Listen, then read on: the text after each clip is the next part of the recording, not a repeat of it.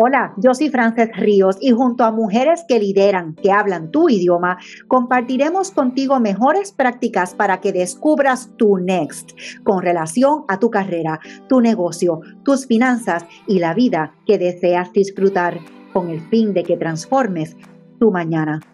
Bueno, para mí siempre es un honor presentar a las mujeres que entrevisto aquí en este podcast Mujer que Lidera pero hoy es una ocasión súper, súper, duper, extra, wow, mega, súper, duper, lo dije, especial. ¿Por qué? Porque hoy no entrevisto, hoy tengo una conversación con una persona que yo considero mi amiga, mi hermana, mi querendona, colaboradora, eh, Master Jedi. Ella, ella, es, e, ella es algo especial. Eh, María Betancourt, para que vayan entendiendo por qué lo digo, María Betancourt es abogada y también es CPA, así que es una mujer sumamente brillante, pero ¿cómo ella llega a mi vida? Porque ella, ella de momento llegó un día a mi vida y se quedó. Ella le iban a entrevistar para una compañía en la cual yo había trabajado y su esposo, que era íntimo amigo mío y mi CPA, me dice, oye, Francés, ella se va a entrevistar en esta compañía y a mí me gustaría que tú le dieras paldelas de cómo debe hacer esa entrevista. Y yo, pues, oye, pues claro, dile que me llame.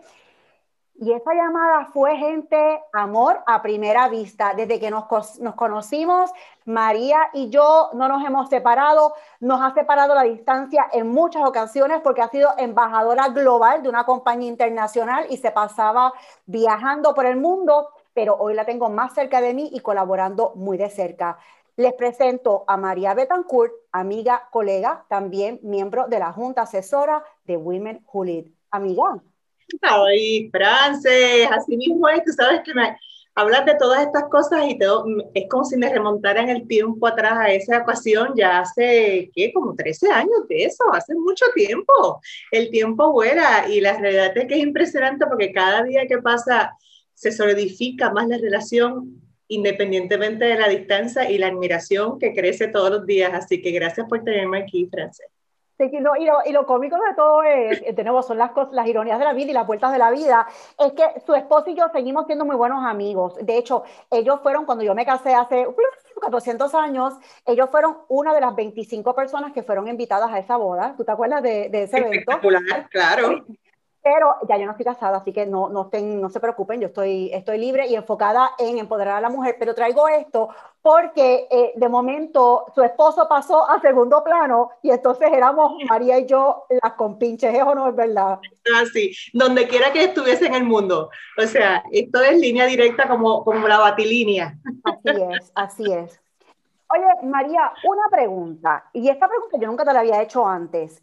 ¿Por qué te dio de estudiar leyes y contabilidad. O sea, porque la gente dice ya, tú estás loco por estudiar leyes o tú estás, pero las dos, ¿por mm. qué? Déjame aclararte.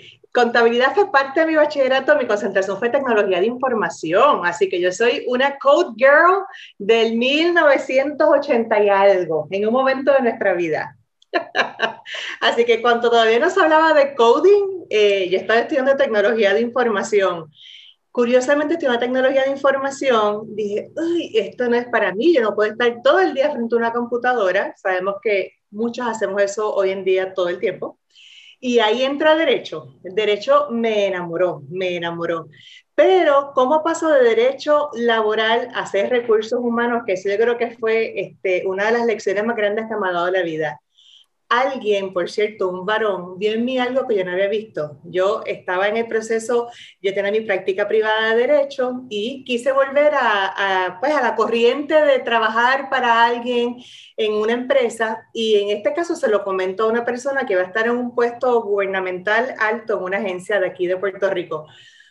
Y después que se lo comento en plano, pues, mentoría, fíjate lo que estoy evaluando, me llama el otro día y me dice, eh, te llamo para decirte que vas a dirigir recursos humanos en tal agencia y que vas a comenzar conmigo en dos semanas. Y dije, perdón.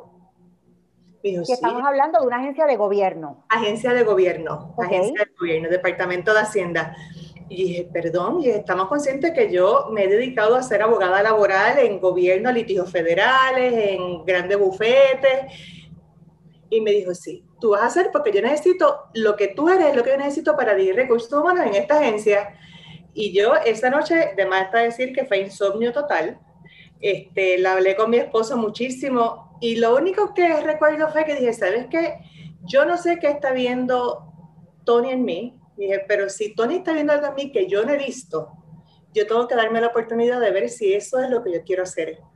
Y si él confía en mí, yo no voy a fallarle. Así que yo acepté esa oportunidad, cerré mi práctica privada, me puse a estudiar los sábados recursos humanos mientras estaba ejerciendo un rol en una agencia gubernamental eh, dirigiendo la función. Y te comparto que en ese momento yo tenía algunos 35 años, eh, ¿verdad? Relativamente joven para ese nivel, ¿verdad? De, de, posición. Y cuando llegué a la agencia me decían, ¿y cómo le decimos? María, Mari. Y me di cuenta de que yo tenía, yo tenía que elevarme para que el equipo se diera cuenta de que yo venía a hacer un rol y que yo estaba comprometida a llevar a cabo el rol de una manera eficiente. Y recuerdo que en esta ocasión, que ya, gracias a Dios, hemos evolucionado, ya los títulos no se usan ni los diplomas, eh, pero en esa ocasión le dije a mi esposo, tenemos que mandar a enmarcar todos los diplomas en mi oficina. Y le dije, no se preocupe, me pueden decir, licenciada Betancourt, que estamos bien. y dije, yo, si no me posiciono yo y no me doy el lugar, la gente no me lo va a dar. Tengo que empezar por yo posicionarme. Ahí comenzó mi carrera de recursos humanos, una carrera espectacular y preciosa, y no he mirado para atrás. O sea, después de eso surgió una oportunidad de dirigir una agencia gubernamental. De ahí fue que entonces te conozco y me uno a, a esta compañía privada de venta al detal. Y por ahí he seguido y ya llevo, válgame, como 16 años de recursos humanos haciendo algo que me apasiona me apasiona. Pero siempre me gusta hacer la anécdota porque a veces las personas ven en uno cosas que uno no sabe que uno tiene y que uno no ve. Y uno tiene que darse esa oportunidad aunque las rodillas le tiemblen, porque a mí las rodillas me temblaban. Yo llegaba a esa agencia y las rodillas me temblaban. Pero quien me veía ya me proyectaba como si yo fuera una gurú. Gracias a Dios he llegado a hacerlo, pero me tomó tiempo. Ese primer día te prometo que no era yo. Así que... pero nos pasa a todas y, y, yo siempre les digo a las colegas que ningún CEO llegue a ese puesto sabiéndolo todo.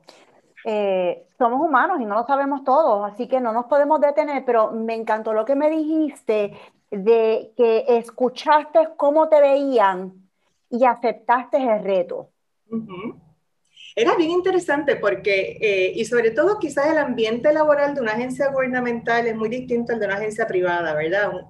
Una compañía privada. En la agencia gubernamental hay muchos factores adicionales que influyen en la manera en que se manejan este tipo de posiciones y los roles y paradigmas inclusive. Y uno tiene que tener la certeza de saber quién uno es, para qué uno vino y lo que uno está haciendo y que lo va a hacer bien.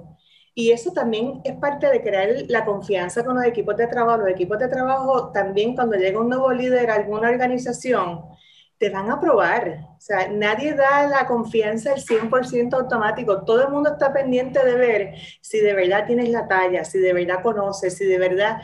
Y uno tiene que aprender también a levantarse por uno mismo y decir, sí, yo sé y yo puedo. Y, y muchas ocasiones me decían, no, porque esto es así, así, así, porque eso es lo que dice el reglamento. Y yo, tráeme el reglamento, tráeme el ejemplo. Me sentaba, leía y decía, eh, no estoy de acuerdo. Aquí lo que dice es esto y me miraban, o sea, me estaban probando continuamente, me estaban probando. Esto yo te diría que duró algunos meses, algunos meses que fueron bien retantes, pero logramos vernos de ojo a ojo, o sea, llegamos al punto en que ya el respeto estaba ahí y uno tiene que hacerlo por uno mismo. Pero esto, esto no es solamente en agencias de gobierno, esto pasa en la empresa privada también. O sea, uno tiene que, que, entender que la confianza, obviamente uno quisiera que fuera automática y uno quisiera que uno llegue y todo el mundo te quiera, te admira y te ame. Uno tiene, eso hay que ganárselo, uno tiene que ganárselo, igual que tiene que, ¿verdad? Que las personas ganárselas con uno. Y uno tiene que intencionalmente saber lo que uno tiene que hacer porque si no, no vas a poder seguir evolucionando y creciendo. Uno tiene que, la primera, la persona más importante en los procesos eres tú. Y si tú no crees en ti, no tienes la capacidad de reconocer que tú puedes hacerlo y que si no sabes vas a aprender, pero cuando aprendas lo vas a hacer bien, tenemos un problema. Como tú dices, las mujeres tenemos que atrevernos siempre. Uh -huh. El hombre se tira a lo que sea como se llame, sin tener todos los requisitos del puesto, sin tener todas las experiencias del puesto, sin tener toda la educación. Y a veces las mujeres en ese sentido nos limitamos un poco. No, hagámoslo. Está una, una pregunta, María. En vez de detenerte, porque el miedo nos da a todos, en, vez de detenerte, ¿verdad? Pero lo que estoy escuchando es que no te detienes, pero quizás, y esto nos hace falta a todas, nos gusta a veces escuchar validación de que sí podemos.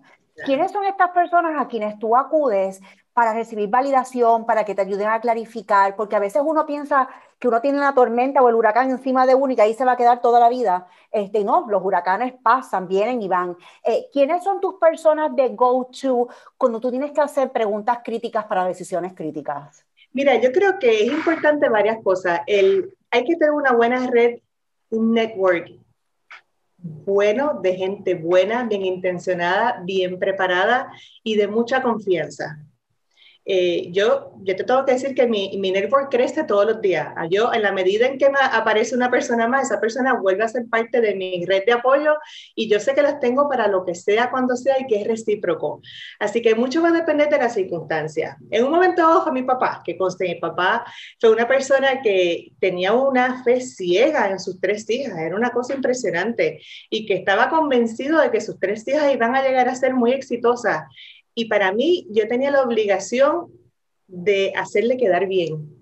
Así que aunque me temblara la rodilla, yo a veces y decía, oye papi, me está pasando esto y él, tú sigue ahí, tú puedes, mírate, estudia, dale.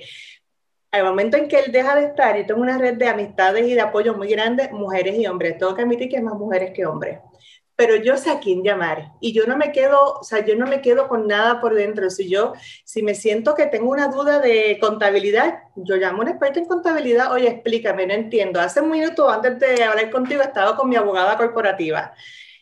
Una ley de Brasil, no la entiendo, Frances, no soy de Brasil. Pero Ana, que es mi abogada corporativa, es espectacular. Pues yo, ella sabe que me llama cuando le haga falta y yo también, y sé que estamos ahí para las dos porque creamos ese, esa red de apoyo, porque queremos todas estar bien y echar hacia adelante. Yo te diría que yo tengo posiblemente un grupo de, de amistades en el plano personal y de amistades en el plano profesional muy amplio, incluyendo Next. Next, hoy estaba yo entrando a Next y viendo a ver quiénes habían entrado nuevamente ahí, quiénes eran las más recientes adquisiciones para ver qué área de expertise tiene. La llamo, me contestan. Mi experiencia, te lo juro, siempre ha sido, cuando uno llama por apoyo, por consejo, eh, por guía, jamás me han cerrado la puerta. Yo creo que hay mucha voluntad de, de todo el mundo quererse apoyar, pero uno tiene que dar el primer paso porque nadie te va a decir, oye, últimamente necesitas un consejito con relación a COVID. Ojo, atreverte, levantar el teléfono y preguntar y pedir. Hello, la gente nos adivina. Y si no te dice, mira, yo no, pero tengo una persona que la, te voy a poner en contacto y me pones en contacto y ahí escribo. Siempre se me da. Sí, pero, es atreverse, es atreverse. Es atreverse. Y hacer ese primer paso, nada me detiene, vamos a buscar, vamos a averiguar. No sabes, ahora, ¿verdad? He tenido la, la bendición y la suerte de trabajar con muchos países para los cuales estoy dirigiendo recursos humanos. Te juro que no me sé todas las leyes de todo el mundo no me lo sé. De hecho, no aspiro a sabérmela. Esa no es mi aspiración. Mi aspiración es ser la mejor líder de recursos humanos que pueda ser en cada uno de sus sitios donde estamos. Pero tengo un grupo extraordinario de personas en cada uno de ellos que están en la mejor disposición y, yo sé que yo tengo mucho que aportarles en términos del expertise de RH. Ellas tienen mucho que aportarme a mí en términos de conocimiento local. Oye, hacemos, hacemos una red extraordinaria y eso es lo que nos hace exitosos, porque cada uno trae sus fortalezas a la mesa cuando estamos hablando y nos movemos hacia adelante. Es una red extraordinaria lo que se logra. De hecho, déjeme hacer eh, un paréntesis. Yo no presenté a María eh, en la introducción eh, diciendo el nombre de la compañía para la cual ella labora, porque María está aquí, lo voy a decir, pero ella está aquí porque yo conozco a María primero en su carácter personal porque hemos sido amigas, hemos sido colaboradoras, no porque la conseguí por un, trabajo o una compañía en particular. Eh, ella está aquí en su carácter personal y propio, ¿verdad? Pero sí tengo que dejar saber que María es la Chief People Officer de QMC Telecom, que es una compañía de telecomunicaciones a nivel internacional. Eh, este, está hablando de una veterana de nuevo que ha trabajado con empresas muy importantes de mucho renombre como QMC, pero hoy está aquí para compartir su éxito como lo ha hecho conmigo en su carácter personal. ¿Ok? Así que dicho eso, y también tengo que dejarles saber a las colegas que cuando María habla de Next, es una plataforma virtual, es un mastermind, es una comunidad virtual de mujeres que trabajamos, somos ejecutivas, dueñas de negocios y queremos apoyar y recibir apoyo de otras. Y María es socia fundadora también de Next. Así que aquellas de ustedes que quieran saber, pueden ir a mynext.today, mynext.today, para conocer y colaborar con mujeronas, pero wow, mega rockstars, superstars como María. Dicho eso, María, si hay algo que yo he aprendido de ti y de lo cual yo admiro, tú eres una líder de recursos humanos muy única por tu enfoque en los números y el impacto del talento en los resultados de una empresa. Uno tiene que ir con la otra, ¿verdad? Y, tú siempre has estado atando resultados, números, resultados, números. ¿Qué te ha hecho a ti diferente o cómo tú has podido demostrar tu impacto en números en la empresa? ¿Y por qué para ti son tan importantes los números? Mira, esa pregunta está buenísima porque recursos humanos tiende a ser un área donde se ve muy transaccional en algunas esferas todavía, cuando no lo es, hemos evolucionado muchísimo. Eh, hay cosas tan relevantes para un negocio como lo que puede ser un turnover, la manera en que yo, eh, lo que me cuesta el que se me vaya un buen talento, yo reemplazarlo, es mucho. Eso hay que llevarlo a números para que entendamos que es mejor invertir en el talento para comprometerlo, que se me quede, retenerlo, invertir en su desarrollo, invertir en lo que está lo que realmente añade valor a la empresa que tomarme el riesgo por economizarme cinco pesos de que se me vaya y cuando se me vaya esté un periodo de tiempo con una posición vacante, buscando a ver quién es reemplazo, buscando a ver cómo yo adiestro y lo traigo a un buen onboarding. Eso tiene un valor. Cuando uno le dice a los socios del negocio, esto tiene un valor, por eso quiero invertir en el desarrollo del comité ejecutivo, por eso quiero invertir en el desarrollo del plan de desarrollo de posiciones que están en, camino a crecer y ser los futuros líderes, o quiero invertir en hacer unos assessments con un plan de desarrollo específico para cada uno cuando ven el valor que tiene eso para la continuidad del negocio, somos socios estratégicos de la función. Cuando yo mido y digo, mi, mi, rol no es implementar un plan de compromiso, no, mi rol es implementar un plan de compromiso que aumenta el compromiso de mis empleados por lo menos en cinco puntos porcentuales y veo la relación que tiene ese aumento en el compromiso con una baja en el attrition eh, saludable, ¿verdad? El no saludable, el que se me va porque realmente no, no, no quiere estar, o cuando yo puedo demostrar con mi... Sí, dime. ¿Qué es attrition para aquellas compañeras que están en Sudamérica o Centroamérica que prefieren español? La persona que, se me, que me renuncia de manera voluntaria, porque yo tengo el que el que despido por razones de desempeño o por razones, ¿verdad?, de violación a alguna norma establecida por justa causa. Pero tengo el que se me va, ya sea porque consigo una mejor oportunidad de trabajo, porque consigo un mejor salario, porque no toleraba al jefe o el ambiente de trabajo, porque está interesado en que inviertan en su desarrollo y no lo está recibiendo en la compañía. Ese es el que yo quiero retener cuando es un buen talento Así que antes de, comenzar contigo, por ejemplo, estaba viendo mis evaluaciones del 2020 y estaba viendo cómo estamos en términos de la curva para saber cómo estamos evaluando a nuestra gente, porque la evaluación tiene un impacto también en su compensación, ¿verdad? Y tenemos que, que saber utilizar estas herramientas de la manera correcta. Y es un proceso de evolución y de aprendizaje pero todo al final y al cabo son números. O sea, yo, yo tengo un por ciento para todo, así que mi rol de recursos humanos no es eh, hacer un plan de sucesión, este era un plan de sucesión para el 75% de mis posiciones claves porque las identifiqué. Y yo sé cuáles son mis posiciones claves y yo sé cuáles son las posiciones que necesitan tener un plan de sucesión y a qué término lo necesitan. Eh, mi KPI de recursos humanos va dirigido en todo momento a medir. Yo estoy implementando un sistema ahora de, de recursos humanos en la empresa. Pues no solo es implementarlo, es implementarlo y lograr que mis usuarios sepan usarlo, que me tiren los reportes que necesito, escoger qué reportes necesito, porque el reporte va a ser base fundamental en mi análisis de qué decisiones voy a tomar de inversión, de crecimiento, de manejo de mi fuerza laboral. Todo eso es número, todo es número, no son tareas.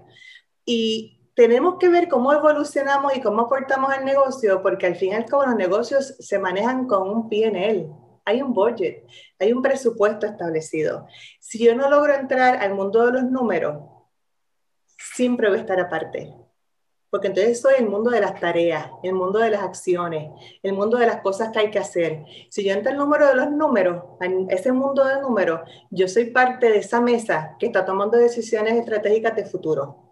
Y de eso es que se trata. Por eso es que eh, posiblemente el, el, éxito en la carrera que yo he tenido me ha traído a donde estoy, porque yo hablo con números y hablo con data y hablo con gráficas. Y la persona que está corriendo una operación de un negocio vive su mundo a través de números, de data, de gráficas, de planes de crecimiento, de anticipar el crecimiento, anticipar la fuerza laboral. Para eso es que uno está, en eso es que uno aporta. Si no, soy un short services, soy una oficina, un back office, estoy ahí para hacer transacciones para eso, y eso realmente a mí no me satisface. Es parte de mi responsabilidad, pero es lo que yo quiero que ocurra para que mis empleados estén contentos, pero no es mi razón de ser en el área, en el mundo mágico de recursos humanos. El números son todo. Yo estoy sin voz, estoy sin palabras. Las personas que no me están escuchando, pero eh, que no me, me, están viendo, mejor dicho, eh, les tengo que decir que yo estoy aquí en shock, mirándola a ella, yo no he pestañado. Eh, escuchando todo lo que he dicho, porque el tema de convertirte en socia estratégica de tu empresa o mirar tu negocio de forma estratégica, más allá de la ejecución, es pieza clave y medular para tú alcanzar tus metas y ser exitosa. Eh, tú quieres una oportunidad, muchas veces me dicen, ay, es que esta oportunidad se dio y no me la dieron, pero yo tenía todo le hablaste el número o le dijiste simplemente lo que tú has hecho, porque lo que tú has hecho lo hace cualquiera y me miran con mala cara. Te digo, no, los logros son tu DNA, los logros son tu logo, pero me los tienes que dar en número. Si no nos das el número, pues... Son como el título de una película, que suena interesante, pero no te dice nada. Es como, ah, ok, implementación del sistema. Mm, no, 100% de usuarios con cero error en la implementación y con informes disponibles para llevar a cabo decisiones basadas en data. Ah, ok, suena un poquito más sofisticado. sí. Y sabes que es un proceso de, aprendizaje continuo. Eh, tú ves las evaluaciones, este, estamos ahora en ese proceso, ya estamos cerrando el ciclo de, de, ¿verdad? de 2020 y tú ves los objetivos que se trazan y los objetivos para el año y cuando ves las métricas, las métricas es hacer, notificar, implementar y tú dices, no, ese es el diccionario de verbo. O sea, tú tienes que poner números. ¿Qué significa implementar? O sea, ¿para qué vas a implementar? ¿Qué significa hacer? ¿Para qué vas a hacer? O sea, ¿qué, qué impacta? ¿Cómo yo lo mido para saber que fuiste realmente exitoso en el proceso? Y todo tiene un número, todo tiene un número, así sea. Eh, encuesta de compromiso. Oye, si participaron 85% de mis empleados, yo quiero que participen por lo menos el 90%. Quiero escuchar y saber lo que están pensando. Si el resultado fue 72, quiero subir a 75 con acciones concretas, pero tengo que medirlo, porque si yo pongo solamente hacer una actividad de reconocimiento y una actividad de compromiso, ¿cómo yo mido que fue efectiva esa inversión? Si no es porque cuando hice mi, mi encuesta, tuvo un impacto real en la retención, en el compromiso, en lo que el empleado está pensando con relación a mi compañía y que me está viendo como futuro y que habla de mí bien, mi propuesta de valor es buena, porque va y habla con el amigo o la amiga y dice, no, no, encuémese. Hay un buen plan de compensación, están pendientes de nosotros. Mira, este año con COVID, no sabes, hemos hecho encuestas, hemos hecho QMC Talent, hemos hecho o sea, seguimos tratando de ver qué podemos hacer, pero yo te diría que el la gran ganancia de COVID-19 para QMC este año fue que estabilizamos en la mente de cada uno de nuestros empleados la, la maravilla de ser una compañía global. O sea, lo que parecía que éramos por definición, porque estamos en múltiples países, se convirtió en una realidad tangible. Tenemos los town halls, tenemos traductores para que todo el mundo pueda entender, porque tengo personas hablando portugués, español, inglés. O sea, hemos, hemos integrado a todo el mundo, ya todo el mundo se ve, sabe quién es todo el mundo. Eso es ganancia, eso es una maravilla. Pero es porque tienes que pensar distinto y romper un poco, ¿verdad? Este, o, o, evolucionar, porque yo no quiero decir romper, a mí me gusta mucho respetar lo que ya se ha hecho, porque si no suena como que lo que se hizo estuvo mal, y yo creo que uno tiene la obligación de crecer en lo que ya hizo, sí, crecer en lo que ya hizo, así que yo respeto mucho lo que ya se ha hecho, pero sobre esa base miro, ¿qué más puedo hacer para seguir evolucionando? Y ahí vamos, y ahí sí que no hay límite. Cuando tú dices, ¿cómo evoluciono? Nunca vas a lograr a, lo mejor. Vas a estar siempre haciendo algo maravilloso. Porque no para. Cuando estás evolucionando, no, no puedes parar. Porque evolución es un verbo continuo, nunca para. No es como voy a hacer. No, no. Evoluciona, evoluciona, evoluciona. Y, y RH tiene esa capacidad de hacerlo muy bien. De hecho, eh, no les voy a decir, les voy a dejar, les voy a dejar con la incógnita pero cuando nosotros nos sentamos a trabajar el tema para el Women Who Lead Summit de este año, a María fue una de esas primeras personas que le enviamos el posible nombre para el evento y el nombre no es evolucionar, pero está en línea con evolucionar, así que pendiente, pero ven, yo siempre voy donde María para pedirle consejo. No, y tú sabes que tú siempre vienes y yo me doy cuenta de que yo, yo tomo muy en serio como tú haces eso, Francia, yo creo que tú te has dado cuenta, yo tomo muy en serio tú pides un consejo y yo, para mí es como importante de verdad pensar y contestarte. toda esta logística, esta lógica detrás y el por qué pensó de esta manera y por qué me lo está diciendo. Eh, sí, sí, María, María es un caso especial. Pero oye, ahorita, ahorita nos estabas hablando de, de tu mundo y las personas que estén viendo esta entrevista se van a dar cuenta que mientras tú nos hablabas de los números, cómo mides, cómo te has convertido en socia estratégica, eh, los ojos te brillaban, ¿verdad? Eh, y algunas personas dirán, sí, pero es que eso es en recursos humanos. El tema que ella les quiere traer y que yo les quiero traer es que si no piensas en números, vas a ser simplemente la persona que ejecuta. Una líder piensa, se comunica y valida en números. Y ese es el mensaje que María les quiere dar. Y, eso me pasó este año en una conversación con, con unas colegas que le habíamos dado un taller. Eh, les dije que por favor me identificaran sus metas, ¿verdad? Mm. Y una de ellas le pregunté, mira, tus metas financieras. Y me dijo, bueno, pues para el 2021 yo quiero ahorrar. Y yo, ok, ahorrar. Bueno, pues si ahorra un centavo o un dólar, ya tú ahorraste, ya tú cumpliste la meta. Me dice, no, señora, más, si no me dicen, si no sabes la cantidad, ¿cómo sabes si vas a lograr tu meta? Y el tema financiero mm. es un tema crítico. Y las mujeres, siempre lo digo, que casi no lo hablan. Y por eso es que a mí me encanta tener mujeres como tú delante, para que compartan con nosotras alguna mejor práctica de cómo manejan sus dólares, sus billetes, como los quieran llamar, sus mm. reales, ¿Cómo tú manejas tus finanzas? Mira, yo tengo, yo tengo una manera bien fácil. Yo siempre me pago primero. Siempre me pago primero. Yo me gusta viajar, me gusta comer rico, me encanta vestirme preciosa, me encanta, me encantan muchísimas cosas. O sea, gastar me encanta, me encanta. Pero yo siempre me pago primero. Y cuando digo que me pago primero es que yo no hago nada sin haber ahorrado antes. Yo voy a... voy a ahorrar, siempre sé lo que voy a ahorrar. Y yo me pongo una cantidad mínima, oye, y significativa. Porque si no me entra a la cuenta de gastar, te juro que no lo voy a usar. Y no significa que he estado siempre con dinero en exceso en mi cuenta. No, he vivido limitada, pero yo no hago nada sin pagarme primero. Y pagarme es ahorrar. Ahorrar para poder invertir, ahorrar para si me surge una emergencia poderla atender, ahorrar para asegurarme de que mis hijos estén bien educados, ahorrar para asegurarme un buen retiro. Pero yo siempre me pago primero, así que yo el día que cobro, ese día, automáticamente no veo una parte de mi salario porque esa parte va dirigida a inversión, ahorro y a guardar. Yo te diría que esa ha sido la clave fundamental. una vez yo empecé a hacer eso, esto siempre ha sido increciendo, siempre ha sido para bien. Me he podido dar los viajes, me he podido comprar la cartera, me voy y me compro mi lipstick, puedo hacer esas cosas, pero nunca va en contra de mis ahorros. Mis ahorros yo no los toco. Ese ahorro, ese es mi futuro. Ese, a menos que yo tenga un plan para ese dinero que guardé. Pero yo soy muy consciente de procurar vivir con lo que necesito.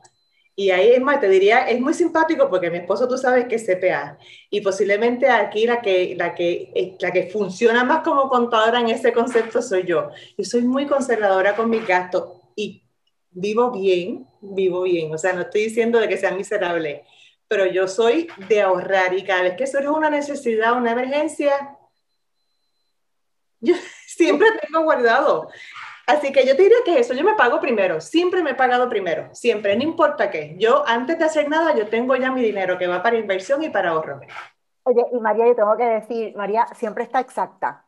María siempre está exacta. Yo nunca he visto a María desaliñada, ella siempre las manos, los pies, el pelo, el lipstick, porque no sale sin lipstick, ni, más muerta que sencilla, como dice el refrán ella siempre está exacta. Y, a mí me encanta siempre ver a María, porque más allá de cómo se ve físicamente, de cómo está arreglada, María siempre tiene una sonrisa. Y les tengo que decir que como mortal que es, las ha pasado y ha vivido unas experiencias, wow, si han sido fuertes y difíciles, pero siempre con una sonrisa. Y una de esas experiencias difíciles, yo recuerdo que yo fui parte de ella desde bien, bien, bien al principio. Y fue cuando ella estaba decidiendo, junto a su esposo y su familia, el tema de aceptar un reto a nivel internacional fuera y lejos de Puerto Rico. ¿Te acuerdas de esos momentos, María? Dios mío, sí, Frances. Este, sí, sabes que cada vez que veo, me salen a veces las fotos, tú sabes que en Google Fotos de momento te salen esas fotos y hay una foto eh, que a mí me, me, impacta mucho y fue la foto del día en que finalmente me mudé a vivir a Estados Unidos y mi esposo de, en ese momento ya llevamos 31 años, pero en ese momento teníamos que como 26 años de casado, se quedó trabajando en Puerto Rico con su negocio, mi hijo se fue a estudiar en la Universidad de Kansas, mi hija estaba haciendo la maestría en Carnegie Mellon, o sea, y yo soy mamá gallina y sus pollitos. O sea, yo con mis hijos y con mi esposo es, y mi mamá no saben. Pero llegó esa oportunidad y yo me sentía que I had paid my dues. Yo había hecho lo, ya había hecho lo que me tocaba en términos de asegurarme de tener una familia fortalecida, una familia buena, eh, de mucha confianza y de mucho respeto y mucho amor había estado apoyando a mi esposo y sigo apoyándolo todavía en momentos interesantes en su carrera y asumiendo mi rol de profesional y también de madre de, de dos hijos. Y llegó esa oportunidad y nos sentamos a hablar y yo te diría que fue una conversación más fácil de lo que yo pensaba, porque ese respeto, esa confianza y ese cariño fueron los que nos llevaron a saber que era lo correcto, porque era algo que yo anhelaba yo anhelaba tener esa oportunidad de tener un rol a nivel internacional, de evolucionar en mi carrera, y yo necesitaba el apoyo de mi familia, y mi familia que había recibido un apoyo siempre, dijeron, ¿saben qué? Esto es lo que vamos a hacer y lo hicimos. Fueron cinco años yo viviendo fuera de Puerto Rico, eh, y mientras tanto mi esposo aquí, mi hija siguió evolucionando su carrera, mi hijo también y se graduó, pero fueron cinco años que yo te diría que posiblemente estuvimos más cercanos que nunca y, lo digo porque a veces eh, tenemos paradigmas o nos limitamos en las opciones que podemos tener pensando que eso no es una opción y sobre todo si somos mujeres. Eh, si es un hombre es normal que el hombre se vaya de lunes a viernes y trabaje o que haga commuting. Si es mujer, y en el proceso tuve mucha gente que me dijo, pero tú vas a dejar a Rafa. O sea, como si eso implicara que yo le estaba tirando ahí para que que me acuerdo, me acuerdo, me acuerdo. Y sin embargo, yo te diría que fueron cinco años que nos conectamos aún más de mucho respeto, de mucha admiración mutua. Eh, no fue fácil, porque ciertamente cuando uno está acostumbrado, ¿verdad?, a un estilo de vida familiar y, con tus amistades y tu núcleo seguro, de momento irte a vivir a Kansas, en el medio de Estados Unidos, sola. No, nada. O sea, con tornados y este tipo de cosas, pues tú sabes. Pero crecimos tanto y tanto y tanto como, como individuos y como familia y como profesional eso me llevó a tener otra oportunidad aún más grande, que ahí entonces ahí ya me mudó a México y, y logró, ¿verdad?, ser officer de, de, una compañía grandísima. O sea, realmente los logros profesionales fueron extraordinarios, pero no tuve que sacrificar lo personal. Pudimos complementar las dos áreas y lograr hacer cosas extraordinarias. Y, el que esté considerando una posibilidad de esta, alguna de ustedes que esté considerándolo, llámeme antes de decir que sí o que no, le voy a decir todas las cosas que aprendí en el proceso. Pero yo creo que mi, mi, vida ha sido así toda, ha sido muy interesante, pero ha sido fascinante. Pero más que nada, igual que el ejemplo que te dije al principio de cuando me dieron que eres recursos humanos y yo, ok, uno tiene, uno tiene que darse la oportunidad de estas, de estas cosas que surgen en la vida de uno, de, de decir sí, me atrevo, voy, vamos, lo hacemos. Y se sorprendería uno de la cantidad de gente que hay que apoya a uno en el proceso. Mi hija en el proceso se casó aquí. Oye, todo el mundo de mis amistades hizo algo. Una fue al food tasting, otra se encargó de las flores. Yo tenía dos coordinadoras. Yo vivía en Estados Unidos. Todo el mundo estaba a cargo de algo. Pero de eso se trata. Mira, Mira, yo, yo, no sabía esa parte. By the way, estoy descubriendo muchas cosas de María y somos íntimas, pero estoy descubriendo muchísimo de ella. Estoy aquí encantada. Eh, ¿Qué aprendiste de María? ¿Qué descubriste de María luego de esos momentos de logro y de llanto? Porque es, es difícil, es de muchos logros también. ¿Qué tú descubriste de María que no habías descubierto antes? Mira, tú sabes, vuelvo a la palabra evolucionar porque yo creo que todas tenemos la capacidad de evolucionar. Yo soy más fuerte de lo que yo pensaba. Eh, creé relaciones extraordinarias, creé una experiencia profesional extraordinaria, pero uno es más fuerte de lo que uno cree, aunque uno se sobreestime a veces. O sea, a veces no, yo soy, yo soy, no, no, eres más, más de lo que piensas que eres, tú lo eres. Eh, muchas ocasiones tuve que ponerme a escribir y a leer para reforzar inclusive que estaba bien y que podía seguir hacia adelante. O sea, no es que todo haya sido tan fácil, pero aprendí mucho de mí, eh, reflexioné mucho. Sobre todo te diría que algo que disfruté mucho durante ese periodo de tiempo fue la oportunidad no solo de, de conocer personas de muchos países, sino de poder desarrollar a personas de muchos países independientemente de las diferencias culturales hay mucha necesidad de, personas para que, para que tú las apoyes y las ayudes a ser mejor. Eh, y, yo, y yo me puse eso como mantra. Yo decidí que una vez me fuera para hacer esta oportunidad, yo quería asegurarme de desarrollar la mayor cantidad de personas que yo pudiera. Y eso me dio un propósito adicional al trabajo. El trabajo lo disfrutaba muchísimo, pero parte de lo que trabajaba además era el desarrollo de personas. Trabajé con mujeres, trabajé con, con niveles altos, niveles bajos, todo el que se acercara, con los hispanos estando en Bentonville, di tutorías a los niños a la escuela. O sea, yo, yo busqué cómo hacer esa experiencia que fuera más de más satisfacción que profesional, que fuera una experiencia completa y amplia. Y eso me ayudó a darme cuenta de, de, que uno es más fuerte de lo que uno se cree y que uno puede lograr más impacto del que uno a veces hace. Fue genial. Sí, fue genial. Todavía, y, nada, y son cosas que incorporo hoy también y que procuro este, educar a mi hija, educar con el que hablo, cada vez que alguien se me acerca, aprovecho y, y le doy mis tres granitos para que, ¿verdad?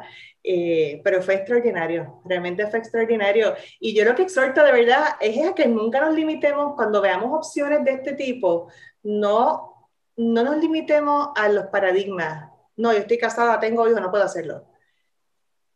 Hay que evaluar y no significa que lo hagas sin pensar, tampoco estoy diciendo eso. Para y piensa, pero no te pongas tú misma el lock, el, la cerradura a la puerta. Eso y eso es así con todo, no tiene que ver con irse fuera de Puerto Rico, no tiene que ver con posiciones, tiene que ver con todo, o sea, evalúa, piensa, internaliza y si no, busca ayuda, como tú dices, yo hablaba con todo el mundo, ¿qué hago?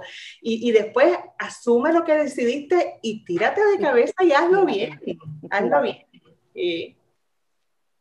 Ustedes ven o entienden ahora porque yo simplemente me fui a presentar a María como a la amiga, como a la colega.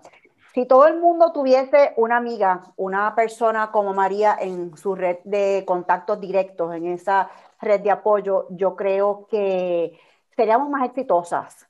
Así que hace falta que conectes, que tengas en tu círculo íntimo eh, mujeres como María, que te puedan dar retroalimentación directa, eh, con amor, eh, pero para ayudarte a crecer y que siempre estén ahí para ti, como siempre María ha estado ahí para mí.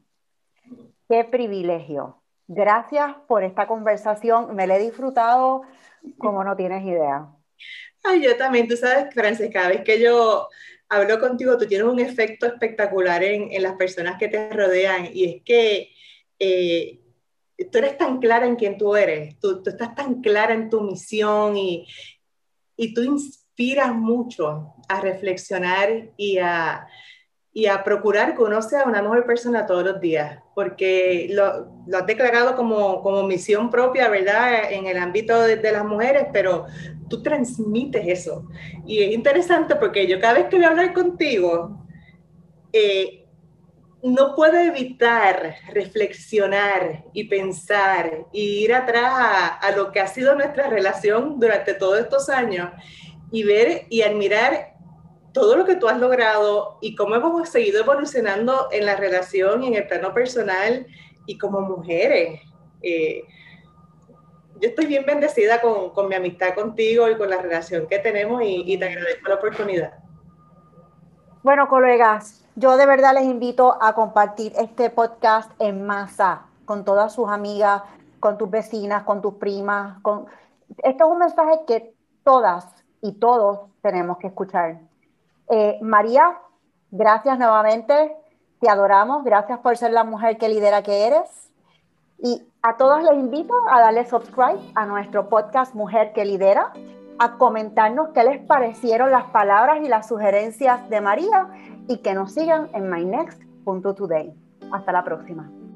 Colega, felicidades por sacar tiempo para ti. Cuéntanos qué te llevaste, dale subscribe y sobre todo compártelo con tus amigas. Ah, ¿y quieres ser la primera en enterarte de nuestros programas? Pues mira, conecta conmigo en las redes sociales. Los enlaces están en la descripción de este episodio.